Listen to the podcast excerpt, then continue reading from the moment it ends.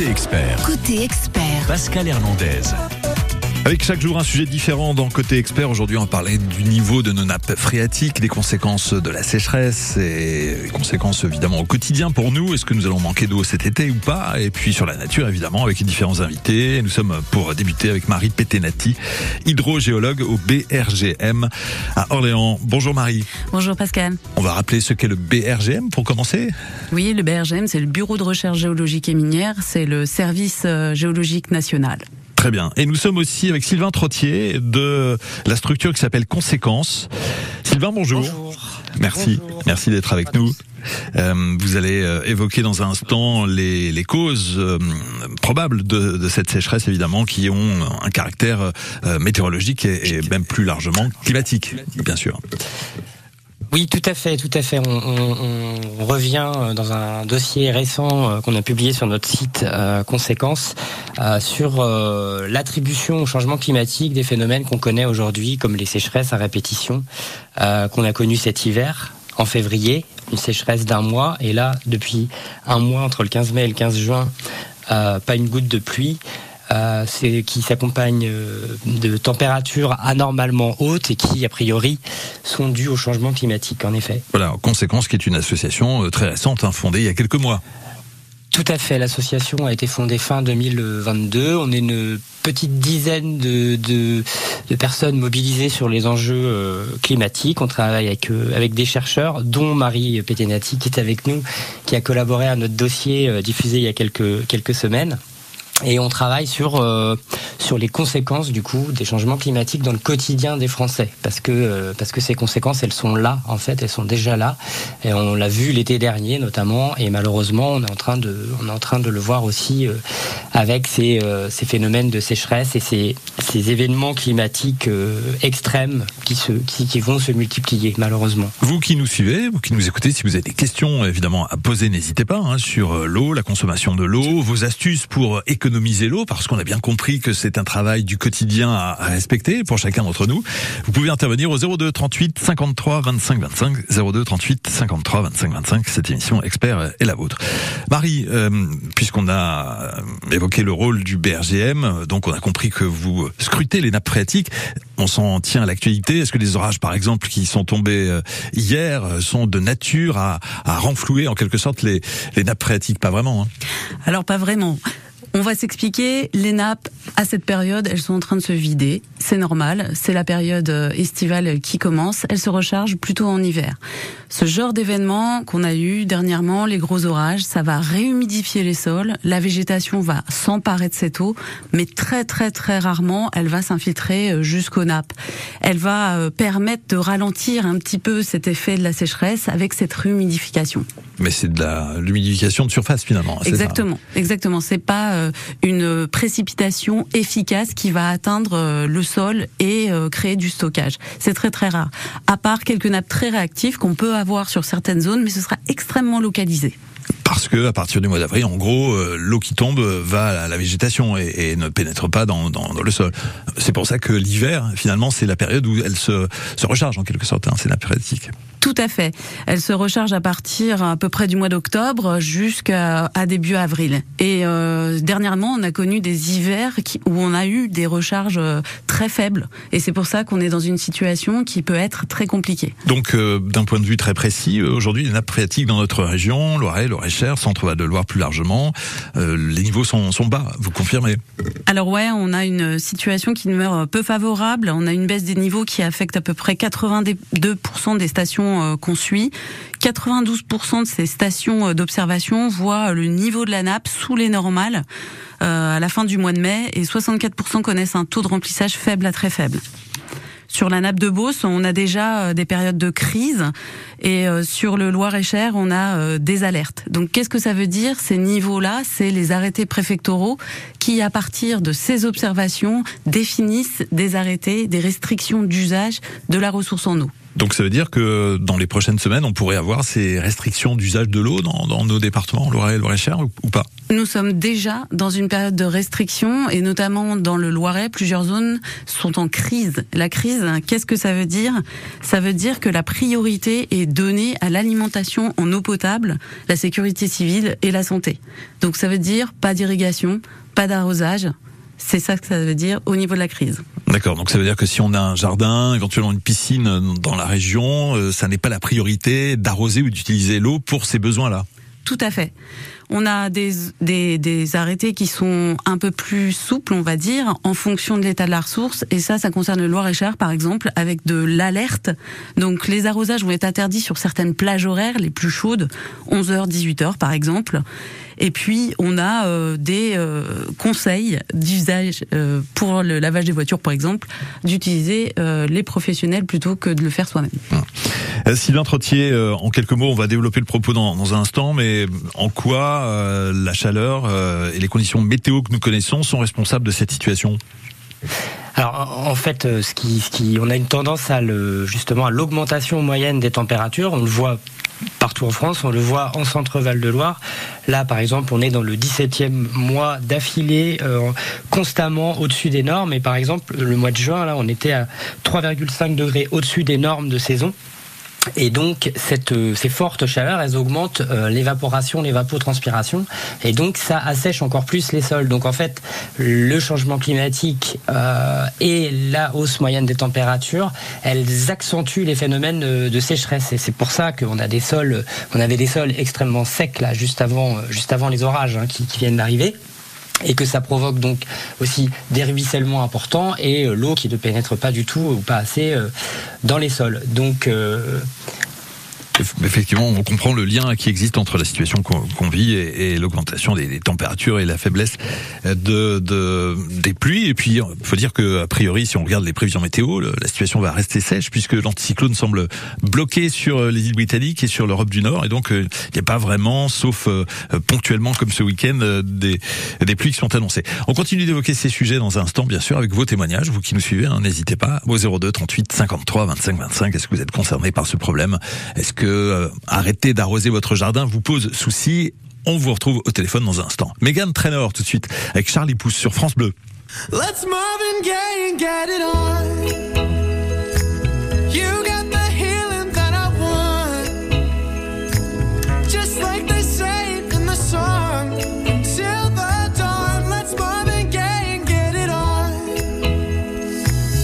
We got this king says to ourselves Don't have to share with no one else.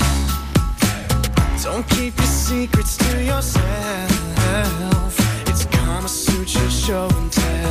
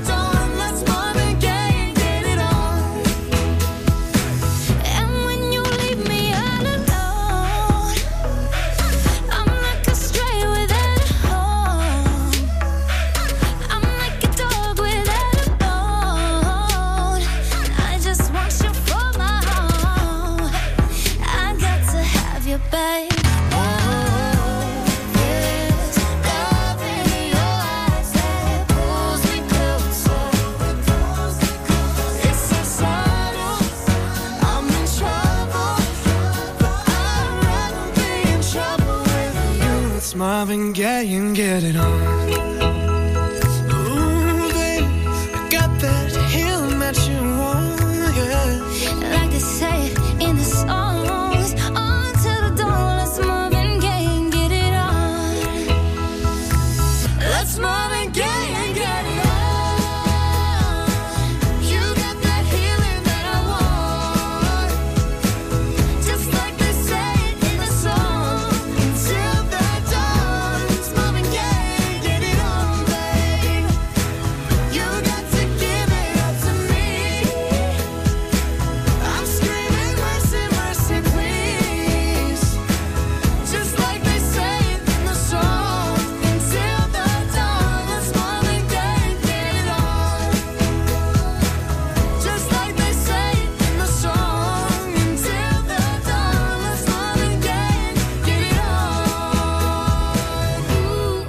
Avec France Bleu Orléans et Megan Trainor, Marvin Gaye, 9h43. Côté expert consacré au manque d'eau, à la sécheresse dans notre région, avec nos invités, euh, Sylvain Trottier de la structure euh, associative qui s'appelle Conséquences. Euh, avec vous, Sylvain, on évoque les problèmes climatiques qui sont à l'origine de ce que nous constatons et ce que constate Marie Petenati, qui est hydrogéologue au BRGM à Orléans. Marie, sur l'évolution de la situation, donc on a fait un état des lieux avec vous il y a quelques instants. On semble se dessiner, enfin se diriger vers un été assez sec, surtout sur les régions du Nord et de l'Ouest sans que les choses n'évoluent euh, de façon évidente. Ça veut dire quoi à terme euh, l'accentuation de, de cette crise et des niveaux euh, assez faibles des nappes phréatiques?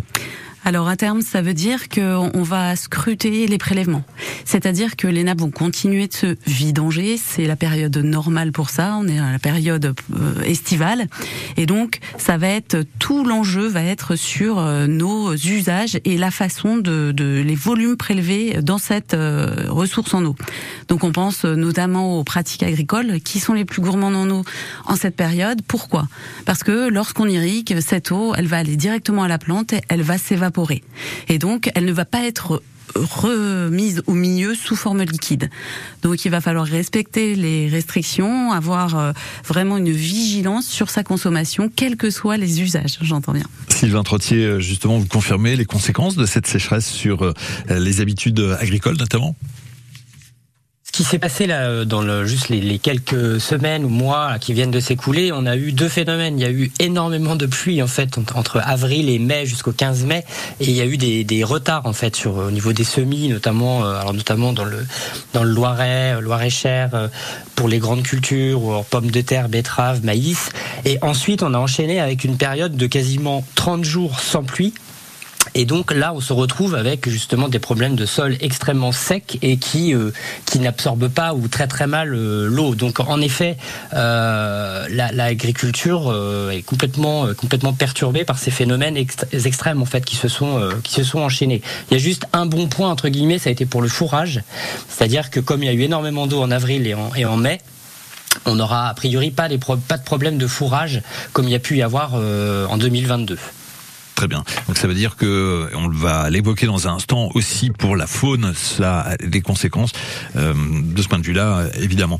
On peut donner déjà quelques solutions, euh, Marie Petenati, euh, des solutions concernant les attitudes à adopter justement face à ce manque d'eau, en tout cas cette insuffisance d'eau. Alors les solutions, elles sont de plusieurs niveaux. Effectivement, en étape 1, c'est la sobriété, c'est réduire sa consommation.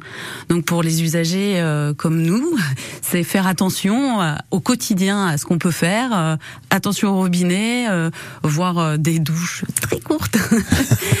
Mais c'est aussi des grandes mesures à prendre sur l'agriculture, sur les industries. Alors sur l'agriculture, c'est des pratiques agricoles moins gourmandes en eau, c'est des systèmes performants d'irrigation qui permettent euh, d'économiser l'eau. Sur les industries, c'est recycler son eau, c'est avoir des systèmes et des process qui permettent de réutiliser l'eau une fois, deux fois, trois fois. Et c'est tous ces systèmes combinés qui vont faire baisser, baisser la consommation. Si on, veut davantage de, détails concernant l'état des lieux, euh, Sylvain Trottier, donc euh, vous avec euh, conséquence, donc cette association, vous avez édité un rapport très récemment. On peut le consulter évidemment ce rapport?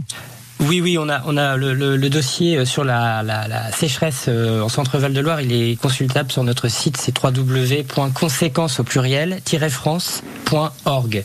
Et on va faire une mise à jour hein, cette semaine parce que notre dossier date du mois de mars et c'était, on parlait surtout des conséquences de la sécheresse de 2022 et de la sécheresse hivernale. Et là, malheureusement, la situation euh, s'est pas améliorée, donc on fait une petite mise à jour cette semaine. Et on a bien compris que les orages tels qu'ils sont tombés ces dernières heures ou qui sont annoncés euh, dans les prochaines heures euh, ne règlent pas le problème et à l'inverse, ça a tendance à ruisseler plutôt que d'entrer dans, dans, dans le, les tréfonds du sol puisque tout ça est très sec par définition et ça peut créer des inondations. Il y a ce risque-là aussi, hein, Marie Petenetti. Tout à fait. Le sol, vous l'avez dit, est très sec, donc il a une capacité d'infiltration et d'absorption qui est, qui, est, qui est amoindrie, et donc ça crée des périodes de d'inondation et de forts risques. À cela s'ajoute, euh, voilà, euh, quand le sol est très sec aussi, euh, des conséquences qu'on a pu voir l'année dernière avec avec des fissures, des retraits gonflements d'argile, qui font qu'on a une fragilisation des bâtiments. On va continuer d'évoquer ce sujet. Sylvain Trottier, merci d'avoir été avec nous. Donc conséquences au pluriel. On retrouve le détail de vos études et donc la prochaine dans quelques jours euh, sur, euh, sur les réseaux. Merci, à bientôt. Au revoir Sylvain. Au revoir. Marie, on reste ensemble. On va parler des conséquences sur la faune, notamment avec notre autre invité, qui est membre du comité de bassin de l'agence de l'eau Loire-Bretagne et président de l'association Loire Grand Migrateur. Bruno Bordeaux avec nous sur France Bleu Orléans, dans le côté expert. Côté expert. France Bleu. Comme je l'ai toujours dit à mes enfants, on ne peut pas être malheureux devant la mer. Alors pour ma dernière cérémonie, j'ai tout prévu avec PFG pour qu'elle ait lieu face à l'océan. Pour concevoir une cérémonie qui vous ressemble, en ce moment chez PFG, 200 euros vous sont offerts en souscrivant un contrat prévoyance. Rendez-vous sur pfg.fr ou dans l'une de nos 850 agences pour un devis gratuit. PFG, célébrer une vie. Conditions en agence ou sur pfg.fr. Intermédiaire immatriculé à l'ORIAS. France Bleu Orléans. Jusqu'à 10h, côté expert. Côté expert.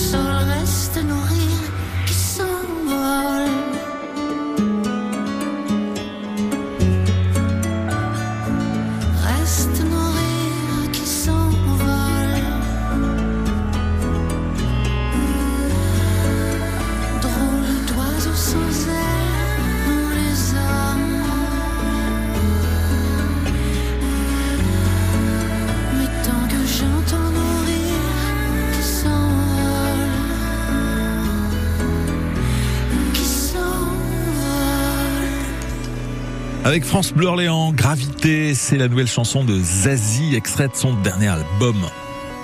9h52, France Bleu Orléans. Côté expert. Côté expert. Sur France Bleu Orléans. Chaque jour, une thématique différente. Le manque d'eau, la sécheresse. Aujourd'hui, nous sommes avec Marie Petenati, hydrogéologue au PRGM, le Bureau de recherche géologique et minière à Orléans. Et nous sommes euh, désormais avec Bruno Bordeaux, qui est membre du comité de bassin de l'agence de l'eau Loire-Bretagne, qui est le président de l'association Loire Grand Migrateur. Bonjour Bruno. Oui, bonjour Pascal. On va s'intéresser avec vous aux conséquences de cette sécheresse sur euh, notamment la pêche dans notre région et, les poissons. Où en est-on euh, selon vous? Est-ce qu'il y a matière à s'inquiéter? Oui, euh, euh, effectivement, les milieux aquatiques sont très dépendants, euh, vous l'imaginez, des précipitations. Et au-delà des épisodes de sécheresse qu'on a connus l'an dernier et qu'on s'apprête à connaître, semble-t-il, en 2023, euh, et qui sont des symptômes, je dirais, d'une maladie plus grave, nous sommes confrontés à des baisses de niveau des cours d'eau, voire des assecs qui nous obligent, Fédération de pêche notamment, à des pêches de sauvetage. Et avec des enjeux de préservation d'espèces euh, patrimoniales très fragiles, comme les truites par exemple, qui sont des poissons d'eau fraîche et d'eau vive et qui se retrouvent face à des conditions de température et de débit critiques du point de vue de leur cycle biologique. Et puis euh, sur le long terme, nous sommes euh, des, des vigies attentives à l'évolution de l'environnement et comme le constate l'agence de l'eau, le bassin Loire-Bretagne, que ce s'agisse de l'axe Loire ou des petits cours d'eau tributaires, est dans une dynamique de tarissement et de réchauffement. Deux termes qui sont très forts puisque la température moyenne des eaux, euh, température estivale, euh, a pris 3 degrés en 30 ans, et que le débit moyen de la Loire, euh, sur la partie loiretaine notamment, a baissé d'un tiers. Voilà, donc on est sur une tendance lourde et des épisodes critiques pour les milieux aquatiques qui hébergent, je le rappelle, la majorité de la, biodiversité sur notre belle planète. Donc ça veut dire que tous ceux qui aiment pêcher dans notre région vont être confrontés un manque de, poissons, euh, pour être très concret, Bruno Bordeaux. Alors, euh, effectivement, sur des petits cours d'eau qui, qui vont se retrouver avec des débits euh, plus que critiques, voire des assecs, euh, la pêche est devenue quasi impossible et beaucoup de fédérations prennent des mesures de précaution en interdisant la pêche sur ces, ces cours d'eau très, très affectés pour préserver ce qui peut être sauvé de ces populations patrimoniales que j'évoquais, c'est-à-dire les, truites et autres salmonidés. Euh, même chose sur les poissons migrateurs. Là, je vous avais rappelé que j'étais président d'une association qui observe attentivement la dynamique d'évolution des populations de saumon. Le saumon était un poisson emblématique de la Loire. Ces populations aujourd'hui sont réduites à, à une peau de chagrin. Une centaine de poissons ont été observés à, à Vichy cette année. Et donc, euh, effectivement, on a certaines espèces qui sont euh, probablement menacées à terme par un changement climatique qui semble inéluctable. hein. Je rappelle qu'au-delà de certains seuils de température, des espèces comme le saumon, la truite, euh, ne peuvent plus survivre. hein. À partir de 20 degrés, ils sont dans des difficultés déjà critiques et au-delà de 22-23 degrés, les poissons meurent inéluctablement. Bien sûr. Par contre, on a un phénomène de remplacement, c'est-à-dire qu'on a des espèces nouvelles qui sont elles plus adaptées à ces milieux euh, plus chauds, plus turbides aussi, puisque le réchauffement et le manque de débit fait qu'on a un phénomène qu'on appelle l'eutrophisation, de concentration d'éléments nutritifs et donc de prolifération d'espèces euh, nouvelles, invasives. Et vous avez le silure, par exemple, qui est un poisson dont on parle beaucoup, qui lui se satisfait très bien de ces conditions pour le moment. Ce qui est pas très beau, d'ailleurs, mais c'est un, un détail, effectivement. Euh, Est-ce que Marie Petenati, vous qui êtes hydrogéologue, on peut imaginer euh, cet été ou à la rentrée, on pense aussi au Festival de Loire, à Orléans, euh, un niveau de la Loire très bas ou trop bas, comme l'été dernier Alors c'est intéressant euh, ce que vous soulevez là parce que les nappes d'eau souterraines, elles vont soutenir l'étiage des rivières. Donc c'est le meilleur endroit où on peut stocker de l'eau, la nappe. Et donc euh, il faut absolument veiller à ce que euh, les niveaux n'atteignent pas des niveaux exceptionnellement bas parce qu'on aura une conséquence directe sur l'étiage, sur les débits des rivières. Hum, Mais comment faire? Comment faire? Eh bien, il y a des solutions. Il y a des Ouais. solutions à plus long terme. Il y a des solutions fondées sur la nature, comme par exemple la renaturation des cours d'eau, c'est-à-dire euh, remettre en service les plaines d'inondation pour que l'eau s'infiltre vers les nappes d'eau souterraines. On a des phénomènes de stockage aussi, qu'on appelle la recharge maîtrisée des aquifères. Ça consiste à prendre une eau de surface, des eaux de pluie, voire même des, des eaux de stations euh, d'épuration euh, traitées pour les stocker en nappe. Ça permet d'avoir des niveaux de nappe qui sont soutenus et d'améliorer parfois la qualité de l'eau de ces nappes parce que on gère aussi la qualité de l'eau intrante. Question un peu bête, est-ce que euh, les régions qui manquent d'eau peuvent faire appel aux régions qui peut-être en ont davantage? Est-ce qu'on peut euh, transférer de l'eau d'une région à l'autre? Ou est-ce que